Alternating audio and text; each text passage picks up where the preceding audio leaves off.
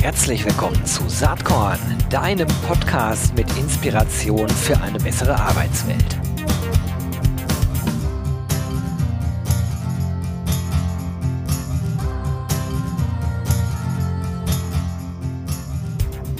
Hallo und herzlich willkommen zum Saatkorn Podcast. Heute wird spannend. Äh, wir sprechen im weitesten Sinne über digitale Transformation im HR-Bereich. Ähm, und ich habe jemanden zu Gast, der sich da bestens mit auskennt, auch schon seit vielen Jahren in dem Themenfeld unterwegs ist. Ähm, einerseits als Lehrbeauftragter äh, an der Hochschule Fresenius äh, und andererseits aber als Director Sales and Business Development bei Yakando. Und ja, ich sage herzlich willkommen, Kai Ackermann. Hallo Gero. Vielen lieben Dank für die Einladung. Ich freue mich auf unseren Austausch. Freut mich sehr, dass du da bist. Erzähl doch mal, wie du eigentlich äh, in, in dieses ganze HR-Tech-Feld äh, gekommen bist und auch wie dein Weg zu Yakando dann war. Eine lange Reise, eigentlich auch ein bisschen wie die Jungfrau zum Kinde, wie es ganz oft auch so ist. Ich habe ähm, begonnen eigentlich meine berufliche Reise äh, im E-Commerce, also klassisch aufstrebendes Business im Performance Marketing, habe bei verschiedenen ähm, Corporates gearbeitet und da schon so die ersten Berührungen äh, gehabt mit ähm, Onboarding-Prozessen, die Struggle waren, mit vielen Ansprechpartnern, mit oftmals sehr unterschiedlichen Kompetenzen in Führungsqualitäten, all das, was man als Employee sozusagen eben halt live am eigenen Haut und äh, Leib auch erfährt.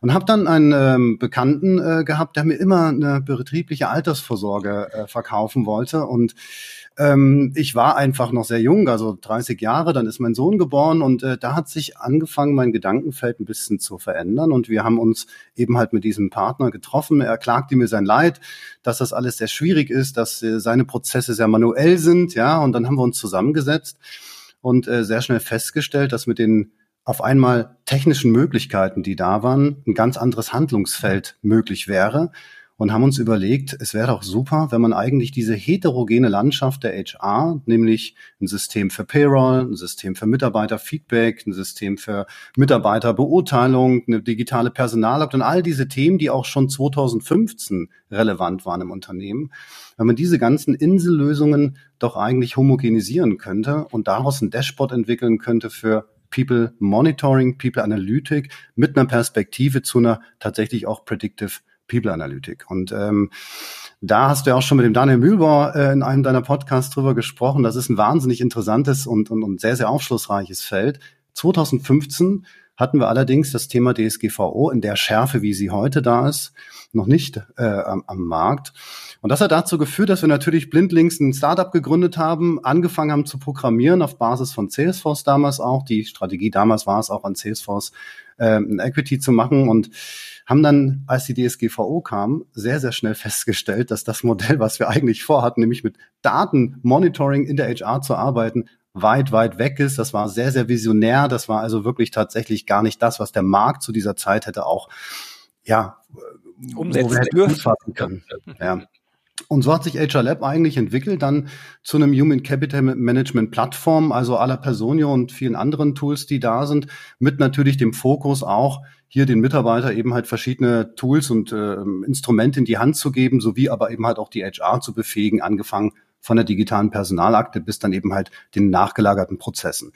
Ja, und so bin ich eigentlich in die HR-Welt eingetaucht. Und ähm, in meinem Doing habe ich natürlich viele Personaler kennengelernt ähm, und wurde dann von der Fresenius auch angesprochen, mein Wissen dort auch an Masterstudenten weiterzugeben. Und das ist sehr, sehr interessant, weil ich dort mit vielen Studenten spreche, die aus vielen Corporates kommen. Wir, ich wohne hier im Kölner Raum und das ist ein Ballungsgebiet in der Industrie.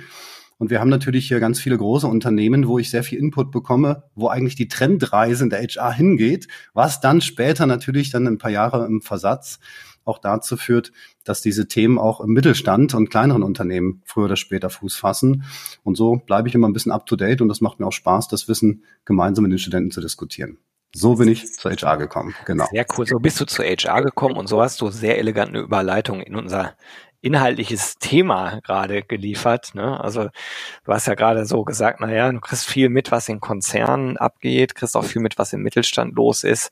Und ähm, auch in unserem kleinen Vorgespräch ähm, haben wir zusammen eigentlich die Meinung geteilt, dass ähm, in den vielen, vielen kleineren Unternehmen in Deutschland noch ein irrsinniger Handlungsbedarf da ist, ne, wenn es um die Digitalisierung Absolut. von HR-Themen geht.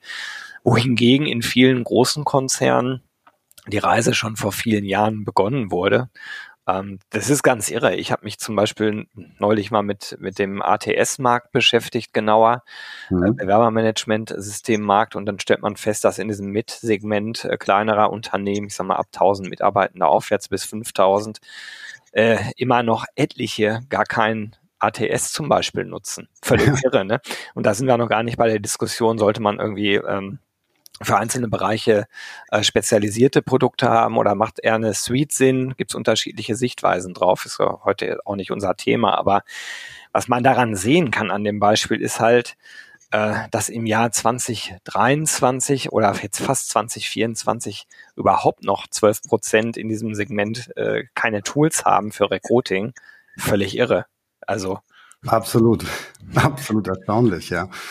Also damit geht auch immer ein bisschen mein stiller Respekt an die an das Personalmanagement äh, einher, wenn ich einen Austausch habe, auch mit HR-Verantwortlichen und dann sehe, wie stark operativ die unterwegs sind und Aussagen bekomme, ja, das schaffe ich eigentlich nur mit Überstunden oder eben halt dann zum Payroll-Lauf, wenn ich im Wochenende mir Zeit nehme dafür dann äh, merkt man, dass da etwas nicht stimmig ist. Ja, und das hat ganz unterschiedliche Gründe. Ja, ähm, ich glaube, dass sich ähm, die Rolle der HR einfach auch über die Zeit sehr stark verändert hat. Ich finde, wir leben in einer super spannenden Zeit. Ja, wir sprechen von Artificial Intelligence, wir reden von KI-gestützten Active Sourcing und Predictive People Analytic, wir reden von Recruitment, Chatbot, Programmatic, Candidate Experience und Blockchain-Technologie. Aber ich beobachte, dass ein Großteil der Prozesse im HR nach wie vor manuell und dezentral administriert werden. Und das hat 2005 auch noch funktioniert und war okay. Aber es ist mittlerweile doch deutlich schwieriger geworden, überhaupt geeignete Mitarbeiter zu identifizieren, zu heiren, im Unternehmen zu integrieren, ja. Und dazu kommen natürlich noch hybride Arbeitsmodelle, ähm, Relocation-Prozesse, ganz diversifizierte Arbeitszeitmodelle, ja, sowie natürlich auch eine ganz stark veränderte Erwartungshaltung seitens der Mitarbeiter aber eben halt auch der Geschäftsführung an das Personalmanagement. Und ähm, ja, wenn wir heute 2023 uns äh, den Mitarbeiter anschauen, dann ist der aus meiner Sicht sehr viel anspruchsvoller geworden.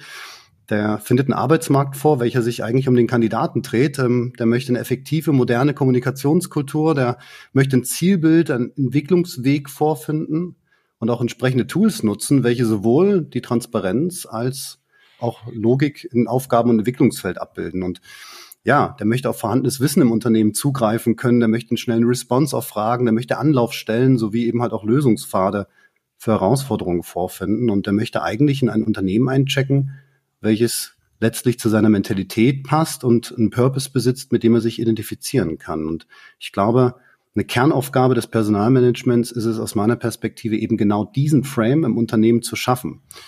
Und ähm, ja, das hat sich gegenüber den letzten, nehmen wir mal die zehn Jahre, ja, extrem verändert. Also gut, sehe ich genauso. Ähm, ich weiß nicht, wie es dir geht. Ich hatte, ich habe schon noch ein paar Jahre mehr auf dem Buckel als du und ich habe, ich habe eigentlich immer damit gerechnet, dass diese ganze äh, Fachkräftemangel-Diskussion, Arbeiterlosigkeit-Diskussion schon eher äh, äh, wirklich äh, eine Veränderung herbeiführt. Und zwar in dem mhm. Sinne, dass es keine HR-interne Diskussion ist, sondern eine gesellschaftlich, äh, gesellschaftliche Gesamtdiskussion. Da sind wir angekommen. Ähm, nehmen wir mal die Zeit vor, der, vor dem Ausbruch des Ukraine-Krieges. Da waren wir voll da. Also die Jahre 2019, 2020, 2021, bis dann losging, da hat man schon gesehen, was im HR-Markt passiert. Das wird im Moment so ein bisschen überdeckt durch die doch sehr volatile Wirtschaftslage, die wir insgesamt haben, mhm. aufgrund der ganzen Geschehnisse auf der Welt. Aber im Hintergrund die, die Trends, die eigentlich dazu führen, dass diese Veränderung kommt, das sind in meinen Augen drei Stück. Das ist einerseits äh, die demografische Entwicklung, die steht fest.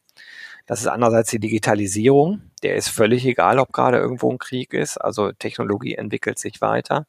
Und das Dritte ist, ähm, äh, die gesellschaftlichen äh, Betrachtungsweisen verändern sich. Ne? Also wir haben einen Wertewandel in der Gesellschaft auch und der spiegelt sich natürlich auch in der Arbeitswelt wieder, die ja ein Teil der Gesamtgesellschaft ist. Das heißt, wenn wir den Krieg nicht bekommen hätten mit den daraus resultierenden wirtschaftlichen Engpässen, dann wäre Holland in Not und zwar total. Das war schon sichtbar, äh, bevor das passiert ist. Und das Paradoxe an der ganzen Situation ist, äh, da schaue ich nämlich genauso drauf wie du. Die Großkonzerne haben das schon lange kapiert, die haben entsprechend aufgerüstet im HR-Bereich. Sorry für den Begriff, also jetzt in dem Kontext, aber ähm, er ist hier anders gemeint. Und im Mittelstand, da erlebe ich ja teilweise immer noch das alte Denken, so nach dem Motto, ja, wir hatten Corona, äh, aber die Krise ist ja weg. Also jetzt können auch alle wieder ins Büro kommen. Das ist ein bisschen absurder Gedanke. Ne? Also wenn eine Arbeitskraft, ein Mensch sich entscheiden kann, wie er arbeitet, dann mag es Leute geben, die gerne ins Büro kommen, ja. Mhm. Aber es mag auch welche geben, äh, und das sind dann auch oft welche, die die sich die Arbeitgeber halt aussuchen können, die sich das natürlich so aussuchen, wie es zu ihren individuellen Bedürfnissen am besten passt. Das heißt, all das, was du eben skizziert hast, sehe ich wirklich ganz genauso. Und ich habe den Eindruck, dass in den äh, im Mittelstand immer immer noch die Denke ist, ja, das wird so wieder, wie es mal war. Dabei laufen die ganzen Trends weiter. Die Situation im Hintergrund verschärft sich die ganze Zeit nur. Und sobald die Wirtschaft wieder anzieht, äh, werden wir sehen, dass das Thema, wo kriege ich die richtigen Leute her und wie halte ich die, wahrscheinlich das Top-Thema in fast allen Unternehmen sein wird. Weil ohne Leute äh, keine Produkte, keine Dienstleistungen, kein Umsatz. Ne? Absolut richtig. Bin ich 100% bei dir. Ähm, ich glaube, dass die HR hier auch in so einer Rolle drin ist, die wirklich nicht einfach ist. Also wenn wir uns die Rolle der HR anschauen, dann ist das ja eigentlich eine undankbare Rolle. Also die HR-Abteilung im Mittelstand erfährt ja eigentlich wenig Wertschätzung. Ja, einerseits gibt es eine Erwartungshaltung seitens der Geschäftsführung, die kommuniziert oder auch nicht kommuniziert stattfindet. Und es gibt die Erwartungshaltung der Mitarbeiter, die kommuniziert oder auch nicht kommuniziert wird. Und beiden Seiten muss man gerecht werden. Man sitzt also zwischen zwei Stühlen. Und jetzt kommen disruptive Faktoren hinzu, wie eben halt die Corona-Pandemie, die ich glaube sehr viele Unternehmen überfordert und gefordert hat. Genauso aber eben halt auch die Veränderung durch die Digitalisierung, damit auch andere Kompetenzen, die die HR auf einmal in sehr kurzer Zeit sich aneignen muss, bis hin eben halt zu einer wirtschaftlichen, äh, bis zum wirtschaftlichen Impact, der gerade stattfindet, wo eben halt Budgets und äh, Überlegungen, wo in welchen Bereich man investieren kann und darf, eben halt auch noch dazu kommen. Da ist es schwer, glaube ich, äh, für die HR auch eine Orientierung äh, ähm, zu haben und auch eine Strategie zu entwickeln. Und wenn wir uns die Erwartungshaltung der Geschäftsführung mal anschauen, dann kann man ja eigentlich schon sagen, dass es aus zwei Bereichen besteht, nämlich einmal aus einer operativen Sichtweise und aus einer strategischen Sichtweise. Und der operativen Sichtweise unterliegen natürlich die ganzen ähm, ja, administrativen Prozesse, ne, dass also die geforderten Kompetenzen, die ich an Mitarbeiter habe, geliefert werden, dass es wenig Fluktuation gibt, dass alle Mitarbeiter happy sind, dass es ein super Culture gibt, dass äh, hybride Arbeitsmodelle zur Verfügung gestellt werden, dass die Zeiterfassung funktioniert, Gesetzgeber, weiterer Impact kommt ja auch noch mit dazu, ja, also dass es auch immer äh, wichtig ist, da DSGVO-konform zu agieren, ähm, die Rechtssicherheit bei Arbeitsverträgen, die sich auch äh, aller Nase lang ändern. Das heißt also auch das ganze Thema Mitarbeiterentwicklung, Mitarbeiterbefähigung, das soll alles sichergestellt sein. Und das von einer Abteilung, die das wertvollste Asset im Unternehmen managen soll, den Mitarbeitern. Also ich glaube, es gibt wenig Maschinen, die so teuer sind wie eigentlich FDE äh, des Mitarbeiters, mit aber dem geringsten Budget dahinter. Jetzt, jetzt kommen wir ja genau zu dem Punkt, ne, weil am Ende ist es immer eine Frage des Geldes. Und ich glaube, äh, ich vermute mal, da sind wir uns auch einig, die Ausstattung der HR-Teams, gerade in, in mittleren und kleineren Unternehmen, ist halt total mangelhaft. Und äh, wer kann das ändern? Also man kann natürlich darauf warten, dass äh, CEO und CFO sagen, huch, ja, wir müssen da mehr machen. Aber ich verstehe ja einerseits, wenn du sagst, äh, die haben es echt nicht leicht, das stimmt. Und das sind schwierige Rahmenbedingungen, aber mein Blick ist eigentlich ein ganz anderer. Das ist eine riesengroße Chance, endlich äh, sozusagen die Bedeutung zu bekommen, die man eigentlich schon immer hätte haben müssen. Weil die ganzen Rahmenbedingungen darauf äh, hindeuten, dass es ohne eine gut ausgestattete HR-Abteilung eben nicht geht. Deswegen wäre mein Appell ja immer, dann macht den Pitch, geht zu eurer Geschäftsleitung, macht einen Business Case auf, argumentiert mit Zahlen, Daten, Fakten und nicht mit Bauchgefühl, ähm, wie sich Dinge verändern es gibt so viele Studien inzwischen rund um Demografie, rund um Digitalisierung, rund um den Wertewandel. Das kann man alles blitzschnell eigentlich mit Zahlen untermauern und dann auch sagen, ähm, ich habe hier eine Idee als HRler, HRlerin und ich erwarte, dass ich das hier äh, teilen kann. Das bedeutet natürlich auch, dass man sich damit dann auf den Prüfstein stellt, weil wenn man dann sagt, das ist mein Case und dann CEO, CFO sagen, okay, let's go for it, ab dann wird man natürlich daran gemessen. Das ist klar. Aber ich glaube, diesen Pitch muss man machen. Wie, wie denkst du darüber? Da bin ich 300 Prozent bei dir. Also genau das ist ja die, genau das ist ja eigentlich dieses Henne-Ei oder die Katze beißt sich in den Schwanz Problematik. Nehmen wir mal den Case, wie er tatsächlich in vielen, vielen Unternehmen stattfindet. Es ist Freitagnachmittag, es ist Ende des Quartals. Das Board sitzt natürlich ohne DHR im Strategie-Meeting und sie machen im Prinzip die Personalplanung für die kommenden zwei Quartale. Jetzt geht eine Mail der Geschäftsführung ganz schnell an die HR. Du könntest du mal eben schnell ne, mir die Kennzahlen liefern zur FDE-Planung versus ähm, Fluktuation, wie auch immer, also Kennzahlen liefern, wo die HR zwei Stunden später reaktiv darauf agiert. Natürlich ähm, ist das eine Aufgabenstellung in der HR, diese Zahlen bereit zu haben, auch diese Zahlen zu kalkulieren. Im Idealcase gehe ich aber proaktiv auf die Geschäftsführung vor, weil ich eben halt ein Screen gemacht habe und festgestellt habe, dass man 12 Prozent über dem Budget oder unter dem Budget liegt, dass eben halt die Hiring Quotes nicht erreicht werden, hat die Gründe identifiziert und hat dafür auch eine Strategie entwickelt, wie man das verbessern kann. Und damit wird man auch in der Wahrnehmung vom Board, von der Geschäftsführung, ist jetzt ein sehr simples Beispiel, aber damit wird man zum strategischen Partner und das ist die nicht kommunizierte Erwartungshaltung seitens der äh, Geschäftsführung, die ich ganz oft beobachte. Denn die HR soll ja eigentlich sicherstellen, dass Unternehmen die geeigneten Mitarbeiterkompetenzen haben, die für die Ausrichtung und Entwicklung der Unternehmensstrategie ähm, ähm, geeignet ist, dass sie die benötigten Skills bei Mitarbeitern fördern und entwickeln können, dass der Mitarbeiter den entscheidenden Wissensvorsprung für den Wettbewerb auch besitzt, dass also das Unternehmen mit den Top-Kandidaten besetzt ist, um wettbewerbsfähig zu bleiben. Ja? Dazu ist ein äh, optimales Ressourcenmanagement mit dabei, dass OKRs äh, entwickelt und kommuniziert und gelebt werden, dass relevante HR-KPIs und Dashboards auch für das Board zur Verfügung gestellt werden. Das alles sind aber Gründe, die so einen weiten und großen Argumentationssatz liefern, damit die eigentlich die HR das Budget bekommt. Weil wenn der Geschäftsführung klar ist, dass die HR in ihrer Rolle operativ nur sozusagen darauf minimiert, darauf reduziert wird in der Definition, wird es nicht dazu führen, ja, dass das Budget bereitgestellt wird. Also es ist eigentlich im Handlungsfeld voll im Interesse der Geschäftsführung, dass die HR genau das macht. Aber ich glaube, ein großer Teil ist die Kommunikation und auch ähm, natürlich auch, wie du vorhin sagtest, ein paar Skills, die der HR aus meiner Sicht eben halt noch fehlen. Und dazu gehört natürlich auch eine Kommunikation an die Geschäftsführung, ein Selbstbewusstsein und auch eine Reflexion ihrer eigentlichen Aufgabe an der Stelle, also wohin die Reise eigentlich geht. Und die Reise ist nicht die, die Payroll sicherzustellen. Das ist eine Erwartung, die kann man, die kann man erfüllen, die kann man auch automatisieren. Da gibt es viele, viele Möglichkeiten, das sicherzustellen. Die Aufgabe ist ja eigentlich ein strategischer Partner des Boards zu sein. Ja. Das ist absolut richtig. Jetzt kann man sich natürlich auch die Frage stellen, warum, warum reden wir überhaupt darüber? Weil das ist ja eigentlich eine Selbstverständlichkeit. Aber ich glaube, der zentrale Punkt ist, das ist eine Selbstverständlichkeit, wenn man aus der jetzigen Zeit da drauf schaut. Und wenn wir jetzt einfach, einfach mal 10, 15 Jahre zurückgehen, mhm. da war das so nicht. Da hatten wir Arbeitsmärkte, die so äh, voll waren von arbeitswilligen Menschen, also, dass es gar keine Herausforderung war, eigentlich Recruiting zu betreiben, weil die Masse war halt da.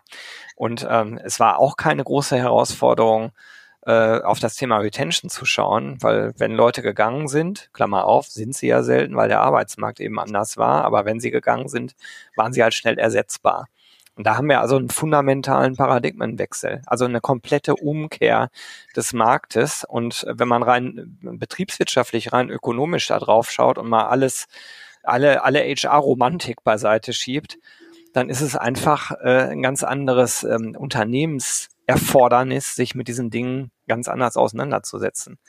Und daraus kommt halt, wenn man das jahrzehntelang anders gewöhnt ist, ne, wir haben ja eben ein bisschen uns die Frage gestellt, warum das in kleineren Unternehmen oft noch nicht so gesehen wird. Meine These ist eher psychologisch. Ähm, das sind ja oft Familienunternehmen, die eine gewisse Tradition haben, die stolz auf ihren Weg sind, oft zu Recht ja auch, ja. die nicht verstehen, dass das, was jahrzehntelang funktioniert hat in einem Arbeitsmarkt, der immer die Ressource Mensch geliefert hat, jederzeit, dass das eben nicht mehr geht. Also das muss man erstmal kapieren, dass der Markt so anders ist, dass, dann, dass es auf jeden Fall auch mein Unternehmen betrifft und dass ich auf jeden Fall mein Verhalten ändern muss. Und da rede ich jetzt gar nicht von HR, sondern von der Ebene darüber.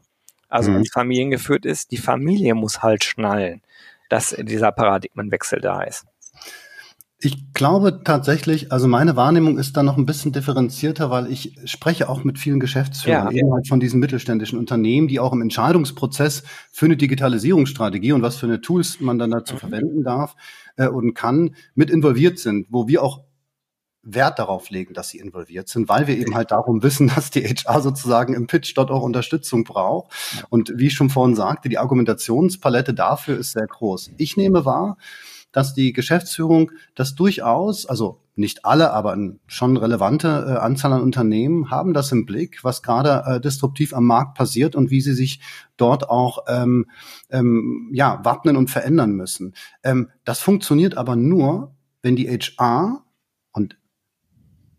eigentlich als Partner wahrgenommen wird und auch in diese Entscheidung, in die Strategieentwicklung involviert wird. Weil nur dann kann die HR ja eigentlich einen Teil dazu leisten, sicherzustellen, dass die strategische Ausrichtung des Unternehmens, das Verstehen des Businessmodells des Unternehmens, also mit was verdient das Unternehmen eigentlich Geld und welche Kompetenzen werden dafür benötigt, welche Skills müssen Mitarbeiter, die schon beschäftigt sind, zukünftig haben und entwickeln. Und das betrifft alle Mitarbeiter, einschließlich der Geschäftsführung, des Leaderships, wie eben halt auch der HR und dem Blue Color. Ähm, welche Kompetenzen brauche ich künftig, um eben halt im Wettbewerb bestehen zu können und die Veränderungen im Unternehmen eben halt begleiten zu können. Und das ist nicht nur eine Frage von Tools, die ich einführe, das ist halt auch eine Frage von Kompetenzen ähm, von beiden Seiten. Und ich glaube, ähm, dass die Wahrnehmung des Personalmanagements als kompetenter und strategischer Partner seitens der Geschäftsführung helfen würde, tatsächlich diesen Weg mitbegleiten zu können, aber eben halt auch im eigenem Verständnis ihrer eigenen Rolle. Ja, und wie ich vorhin schon sagte, die ist aus meiner Sicht eben halt nicht operativ definiert, sondern die ist viel, viel mehr strategisch äh, ähm, definiert. Hier muss man halt einfach auch verstehen, okay, wohin geht die Reise? Was kann ich tun? Welchen Frame brauchen unsere Mitarbeiter? Welche Maßnahmen müssen wir gemeinsam mit der Geschäftsführung entwickeln? Und dazu gehört im Prinzip auf ein Aufeinander zugehen, eine gegenseitige Wertschätzung und vor allem auch ein Verständnis der, der neuen Rollen, sowohl in der Geschäftsführung als eben halt auch in dem Personalmanagement. Ja. Und ich glaube, da, da liegen wir überhaupt nicht auseinander, weil mein Blick ging gerade ja nur in die eine Richtung, Richtung Geschäftsführung. Und was ich gesagt habe, ja. war, die müssen halt schnallen, das geht so nicht weiter, wie es jahrzehntelang ging. Das heißt, sie brauchen eine andere HR. Dieses Bewusstsein muss die Geschäftsführung mitbringen und dann auch sagen, okay, haben wir verstanden. Und jetzt kommt genau die andere Seite. Da muss nämlich die Person, die für HR zuständig ist, also wenn es ein CHRO gibt, äh, die Person halt, oft ist das ja in den Unternehmen gar nicht so, hast du eben auch schon angedeutet, sondern ist eine Ebene tiefer angesiedelt, die ja. muss sich dann auch hinstellen und sagen, okay, ich nehme diese Challenge an und ich, ich gehe jetzt wirklich in diesen Dialog. Und äh, das ist, das habe ich ja eben auch schon mal gesagt. Also es müssen beide Seiten sozusagen aufeinander zugehen. Die einen müssen verstehen, wir müssen HR eine stärkere Rolle nehmen. Die anderen müssen diese Rolle aber auch für sich beanspruchen und dann ausfüllen. Absolut. Ich glaube, es hapert an beiden Seiten noch, ehrlich gesagt. Ja, ja, wir sollten ein, ein, Lösungskonstrukt entwickeln, wie beide Seiten mit der Kommunikation aufeinander zugehen können, weil ich glaube, dass die Erwartungshaltung immer noch sehr, sehr unterschiedlich ist, sowohl eben halt aus HR-Perspektive als wie eben halt auch ähm, aus äh, Perspektive der, der, der, der Geschäftsführung. Also, ja. vielleicht dazu noch ein Satz. Ich höre nämlich aus HR ganz oft, ja, wir müssen enabled werden. Ich sage ja. dann so, ey, ja, nee, sehe ich anders. Ich sage dann so, ja, genau. stimmt zwar, aber vor allen Dingen musst du dich mal selber enablen. Du Bin musst ich. dann halt zum Board gehen und sagen, ich will hier an dem Tisch mitsitzen. Und das ja. sind meine Gedanken dazu. Ne, darauf zu warten, dass man eingeladen wird, das kann man machen. Äh, und, und, dann sozusagen zu sagen, ja, dann überlege ich mir mal ein halbes Jahr lang, was dann meine Antwort ist auf die Frage. Also ich würde ja eher sagen, überleg dir mal deine Antwort oft vielleicht auch die nicht gestellte Frage und sage, diese Frage müsstet ihr mir eigentlich stellen und das sind meine Gedanken dazu. Ne? Also.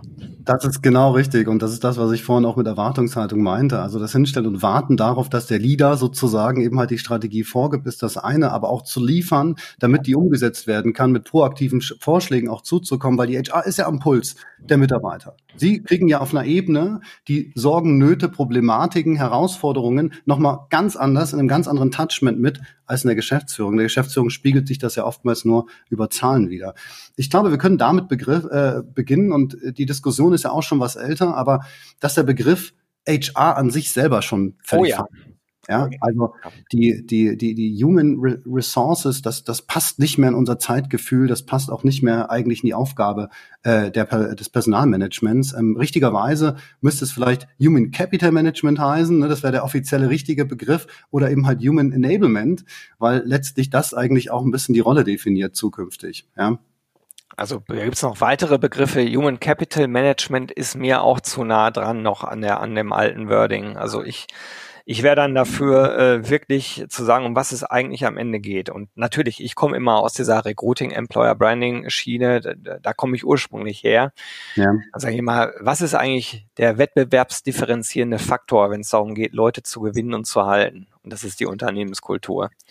Ähm, so, also People and Culture, da kann ich viel mit anfangen. Äh, ich weiß, dass das bei vielen dann auch wieder so, so soft klingt. Aber es ist überhaupt nicht soft. Auch das kann man inzwischen messen. Es gibt diverse Feedback-Tools, mit, mit denen man äh, kont kontinuierlich eigentlich die Stimmung in Unternehmen festhalten kann. Äh, aber das, das, das das ist ein Thema, da könnten wir jetzt einen anderen Podcast drüber machen. Wir kommen schon Gerne, ja. am Ende der Zeit. Mir, äh, mir macht das sehr viel Spaß, mit dir zu sprechen darüber. Ähm, in, Im Hinblick auf die Zeit würde mich nochmal interessieren, ähm, Saatkorn hat ja diesen Claim Inspiration für eine bessere Arbeitswelt. Hm. Und gibt's da irgendwas, was dich in letzter Zeit inspiriert hat? Vielleicht hast du ja auch irgendwie mal ein positives Beispiel, wo du sagst, ah, ich habe hier ein Unternehmen oder zwei gehabt in letzter Zeit, die machen das schon richtig gut. Ich meine, man kann das immer beklagen, diese Gesamtsituation. Mhm. Ich versuche auf Saatcon eigentlich mal gute Beispiele nach vorne zu nehmen und, und zu sagen, das Unternehmen macht das eigentlich sehr cool. Ähm, nehmt euch doch daran, also jetzt unausgesprochen, nehmt euch doch daran mal ein Beispiel. Ne? Hast du irgendwie ja. sowas auf Lager? Oder? Ach klar gibt es diese Beispiele und das ist ja genau auch die Motivation, äh, in dem Bereich noch viel, viel mehr Unterstützung anzubieten und ähm, alle sozusagen Personaler auch zu erreichen, egal in welcher Disziplin die unterwegs sind. Wir haben ein Mittelstandsunternehmen, also tatsächlich, glaube ich, knapp 250 Mitarbeiter, die wirklich auf, von der grünen Wiese kamen. Also Personalakten in Papierform, äh, keine Feedbackgespräche, ganz, ganz wenig Transparenz, ganz viel Top-Down sozusagen. Dort hat das Management äh, tatsächlich einen Workshop gemacht über mehrere Tage und hat dort gelernt, dass diese Welt sich da draußen verändert hat. Ja, das Unternehmen ist sehr erfolgreich, aber in diesem Bewusstsein, wir sind sowieso erfolgreich, es funktioniert ja, sind die auch weiter rumgeschwommen. Und ähm, das die haben, eben, ne? Also, sorry, dass ich dich unterbreche, aber das ist genau mhm. dieses, dieser Bewusstseinswandel, der notwendig ist. Ne? Ohne den, wenn der auf der Top-Ebene nicht stattfindet, dann kannst du wenig ausrichten, selbst wenn du proaktiv losmarschierst. Absolut, definitiv. Und ähm, hinzu kam, dass sozusagen dann die äh, ja, bisherige HR ausgecheckt hat. Also die haben gesagt, die können diese Reise nicht mehr mitmachen, weil die wirklich tatsächlich überlastet waren. Und ähm, sie haben tatsächlich den ersten Schritt gewagt und ihre Prozesse gescreent. Das machen wir mit unseren Kunden. Wir haben also ganz gute Erfahrungen damit gemacht, die ähm, sozusagen ähm, Prozesse, die im Unternehmen stattfinden, mal zu screenen, zu gucken, wo kann man denn einen Mehrwert durch beispielsweise eine Digitalisierung schaffen. Das ist jetzt nur ein, ein Feld von ganz, ganz vielen Feldern. Aber durch eine Zentralisierung von Daten schaffe ich ja erstmal die Voraussetzung für A, natürlich auch erstmal eine Auswertung. Das heißt, wie oft Gibt es eigentlich Eintritte, Austritte? Wie oft gibt es Mitarbeiter, die vielleicht freitags früher Feierabend machen, montags gar nicht erscheinen? Brauchen die ein anderes Arbeitszeitmodell? Das war alles vorher gar nicht klar. Und auf einmal hatten wir eine Datentransparenz, die es ermöglicht hat, miteinander zu reden also eine Kommunikationskultur zu schaffen. Und das war total schön zu sehen, wie so ein Unternehmen, also wirklich ganz, ganz klassisches Beispiel. Man braucht gar nicht so diese, diese Exoten nehmen, sondern wirklich ein klassisches Beispiel. Alles in Papierform, alles in Excel. Kein Mitarbeiter weiß eigentlich, was der andere macht, wo die Kompetenzen, Stärken, Probleme und Ansprechpartner liegen. Und auf einmal schafft man so eine ähm, Unternehmenshomogenität, wo die Mitarbeiter verstehen, ach, das sind unsere Ziele, das wollen wir in diesem Quartal erreichen, ach, das muss ich zukünftig entwickeln, ach, das ist mein Ansprechpartner, ach, dort finde ich Ganz simples Beispiel, auch mein Payslip, den ich runterladen kann. Also ganz kleine Schritte, die aber einen riesen Impact hatten, wenn ein Unternehmen von der grünen Wiese kommt. Und da gibt's natürlich jetzt ganz unterschiedliche Stadien dazu. Ähm, bis dann hin, ich führe OKRs ein und äh, kriege auf einmal mit, wo meine eigenen Kompetenzen liegen und kann in der Selbstreflexion und Resilienz jetzt entscheiden, wohin will ich mich persönlich weiterentwickeln.